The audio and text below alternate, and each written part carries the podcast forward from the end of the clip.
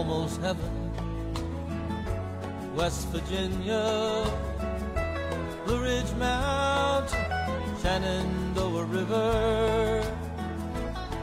各位好，欢迎大家来到格列佛听的旅行攻略。那么这一期呢，我们是跟着格列佛一键畅听北美西线的一个自驾游。今天呢，有请我们的行者丁呢，继续给我们介绍整个行程的第三天。那么上次他提到了，那么今天我们要去的地方呢是十七英里和卡梅尔小镇。那现在呢，丁同学呢就在我们的线上，那让我们欢迎丁同学给我们聊一聊这两个地方我们应该怎么玩。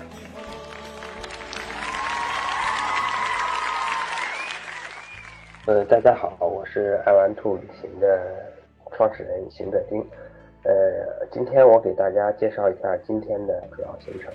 今天的行程非常漂亮，呃，主要是有两个，一个是十七英里海岸，号称是陆地和海洋最美的结合点；还有一个是卡梅尔小镇，是艺术家的一个小镇，呃，非常美的两个点。呃，卡梅尔小镇和十七英里在距离非常近，实际上相当于在一起，是从旧金山开车出来大概呃两到三个小时车程。旧金山的西南部，呃，也是整个加州一号公路游览的几乎算是起始点，最主要的一站。如果从旧金山在旧金山国际机场附近的酒店出来，开车大概两个多小时的车程，大概就到十七英里海岸。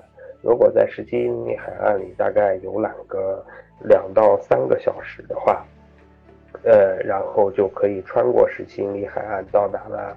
卡梅尔，卡梅尔小镇大概游览的时间也可以大概是两到三个小时。就说如果比较晚了，可以在卡梅尔小镇的沙滩上看西海岸的日落，非常美。这两个景点就是这一天主要的一个游览过程。呃，下面呢，我来详细解释一下这两个景点的游玩方法和到达路线。呃，从旧金山国际机场附近用导航地址。直接输十七英里，十七英里海岸，十七英里海岸有很多门儿，然后从太平洋角这个门儿进入，嗯，游览比较方便，呃，可以把导航地址直接设在这儿，因为我们这是一档音频节目嘛，大家可以去格里夫的公微信公众号可以找到这些文字，呃，设好导航点之后，导航会自动给大家规划出路线。呃，这里有一点我需要提醒大家，就是选择路线上最好选择幺零幺高速，而不是走十七号高速，因为有可能导航会指示的是十七号路，因为十七号路因为是山路，弯道比较多，咱们国内的司机开车会不是很开车不是会很适应那个美国的弯道开车，呃，大概行车两个多小时至可以到。呃，十七英里这个太平洋角这个门儿，然后这个门儿实际上在蒙特雷小镇上。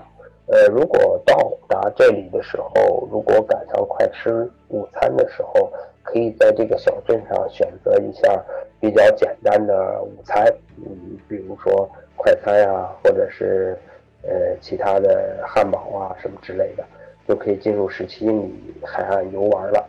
十七英里海岸是一片私家区域。每部车进入大概每部车进入要收十元十美金的费用，呃，在那个大门口就像交停车费一样，直接给给到看门的人，然后看门的人还会给你一份地图，在这个地图上会标志着十七英里里的各个景点，每个景点都有数相对应的数字标号。进入十七英里区域之后，呃，我们的建议是沿着沿着红线。就是道路上有红线的路来来游览，这个红线是在马路中间，一般的路的中间是黄色的虚线作为上下行的分道线。呃，这个红线呢，就是黄色的，在黄色的虚线中间，它还间隔红色的虚线，要沿着这条路来走。呃，如果看到我们的微信公众会有这样的图片给大家解释。呃，十七英里里有非常多的景点，有几十个景点供大家呃游览观景。呃，因为景点太多，我这里着重向大家推荐几个重点的景点。呃，首先比较推荐就是有一个叫 Bird Rock，就是鸟石，鸟的岩石。呃，这块石头在离海岸大概有几十米远的地方，呃，石头上有各种各样的海鸟在嬉戏，呃，在栖息在这里。呃，这个点比较重要一点是，这个点有卫生间，就方便一下了。还有在所有的点里，第十六点比较重要，是十六点，实际上是一棵松树，在叫孤独松，也叫加州松。这棵松树是长在海里的一块石头上，呃，树形非常优美，嗯，呃，它的意义有点像咱们国家黄山上的迎客松。呃，这棵松树经常出现在整个加州一号公路的明信片上，或者是十七英里的明信片上，是一个标志性的的点。呃，再有一个点，对于很多高尔夫的球迷来讲是非常重要的，就是二十一点，就是原石滩高尔夫球场。爱打高尔夫球的人都知道，原石滩球场是老虎伍兹成名的地方。呃，原石滩球场在这里。可以是大家可以自由进入参观的，呃，非常漂亮。一边是蓝蓝蓝的大海，绿绿的果岭，再加上背后的大山，整个这个景色让打球的人是心旷神怡啊。过了二十一点之后，再往前开车，很快就可以到达十七英里卡梅尔这个门儿。呃，从通过穿过卡梅尔这个门儿，就离开了十七英里海岸这个景区。呃，很快就会到卡梅尔小镇。呃，到了卡梅尔小镇之后，可以把车停在卡梅尔小镇的呃沙滩旁边的停车场，这里都是免费停车的。大家就可以在整个卡梅尔小镇参观游览。卡梅尔小镇是一个艺术家聚居的小镇，这个小镇非常有特点。每个家庭在这个小镇上都把自己的家。呃，布置和修饰的非常精致漂亮，而且有品位，可以说是一步一景。所以很多艺术家在这里居住，呃，包括中国的著名画家张大千曾经在这里隐居过长达十年。呃，他住的房子叫可以居，大家有兴趣可以去找。呃，在卡梅尔小镇找地址有点小麻烦，因为。这个小镇有几个特点，其中一个特点就是没有门牌号，每家的住址都是用第几街、第几街，在哪个拐角来标记的。这个小镇上一栋一栋房子都没有特别明确的门牌号，这也是一个特点。它还有一个特点，就拒绝呃像霓虹灯啊、像快餐啊这类的。呃，现代的东西，他觉得会破坏这个小镇的整体气氛。呃，尽管是这样，这个小镇是非常值得大家参观的。呃，到了下午或者是傍晚的时候，大家可以到这个小镇的沙滩上去看西海岸太平洋的日落。呃，会看到非常美的太阳，嗯，非非常美的日落。呃，看完日落之后。整个一天的游览也就到此为止了。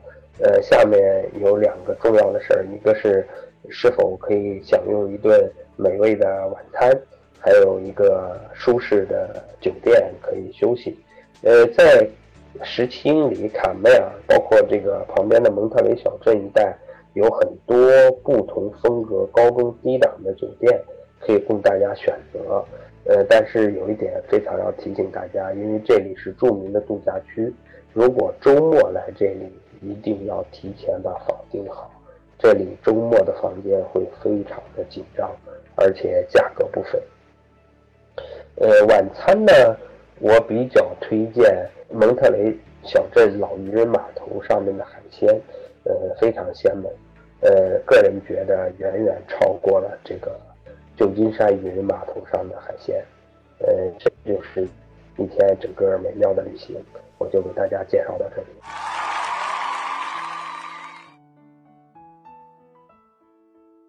那说到这儿呢，我们呃问一个住宿的小问题啊。刚才您说到的蒙特雷以及这个卡梅尔小镇呢，住宿呢都非常的非常的不错。那么像我们这种自驾游的朋友们呢？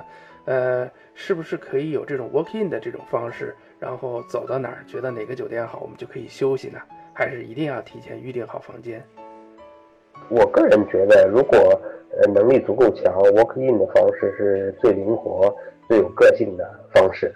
呃，但是特别是在卡梅尔和蒙特雷小镇这一带，如果是周末的时间，个人绝对不建议 walk in，因为周末在蒙特雷和卡梅尔是一房难求的。呃，如果周末在这里采用 walk in 的方式，有可能会很尴尬。OK，这是一种周末去的话是不预定，很冒险啊。对，所以看你行程安排了。如果你行程安排如果是到蒙特雷和卡梅尔这一带是非周末，呃，你也许可以采用这种方法。呃，如果是周末，我绝对不建议，会非常既非常贵，也非常难找。那在那边住宿的话，像卡梅尔小镇啊，它都是非常的艺术，它是不是，呃，那些住宿也是非常充满了这种艺术性的这种酒店？呃，对，您问到这个问题问得非常好。在卡梅尔小镇上和在蒙特雷小镇上这两个地方住宿的风格不大一样。卡梅尔小镇上的呃酒店，每个酒店都做得非常非常有风格和精致，呃，非常适合有。文艺气息很强的文艺青年去住，嗯，呃，而在蒙特雷是另外一种风格。蒙特雷小镇上也是旧金山下来的著名度假区，在这里，处从低档的汽车旅店，呃，到高档的星级酒店、度假村，各种情况、各种规模和档次的酒店都有，可以大家可以选择。呃，有一点还要特别提醒，呃，到了周末都不便宜。有可能，即使是最简单的像呃 Super Eight 这种，嗯，这种经济型酒店，有可能价格也都要在一晚上，呃，两百到三百美金。哇，那确实是不便宜啊。呃，因为这里是整个旧金山湾区过来最著名的度假区了。呃，旧金山湾区和呃硅谷一带有钱人太多了。了解了，那就在这个地方停的时间越短越省钱。好，那谢谢我们的行者丁呢，今天跟我们分享了十七里以及卡梅尔小镇，还有蒙特雷大致的一个旅行的一个方式。那么一天的时间就可以把这两个地方，啊，就有一个比较嗯完整的一个游览了。那么接下来呢，我们就会进入我们的格列佛的这个第四天的行程了。那么如果大家呢还想，获得我们文字版的内容呢，也可以通过关注我们的微信，是听格列佛。那么之后呢，在这个第三天的行程下，那么您就可以在这个音频下找到我们整个的这个文字版的这些内容，也方便大家您的查阅。另外呢，如果想和我们的达人行者丁呢做进一步的沟通的话，也可以尝试在我们的对话框中输入他的名字行者丁，那他的信息呢也会弹出来。谢谢大家持续的关注我们跟着格列佛一键畅听北美的内容。那么下一次呢，我们会为大家介绍第四天的行程。那么今天呢，我们的采访呢先展示到这里。那谢谢我们的新德丁花时间接受我们的采访，也谢谢大家持续的关注，跟着格列佛一键畅听北美。谢谢大家。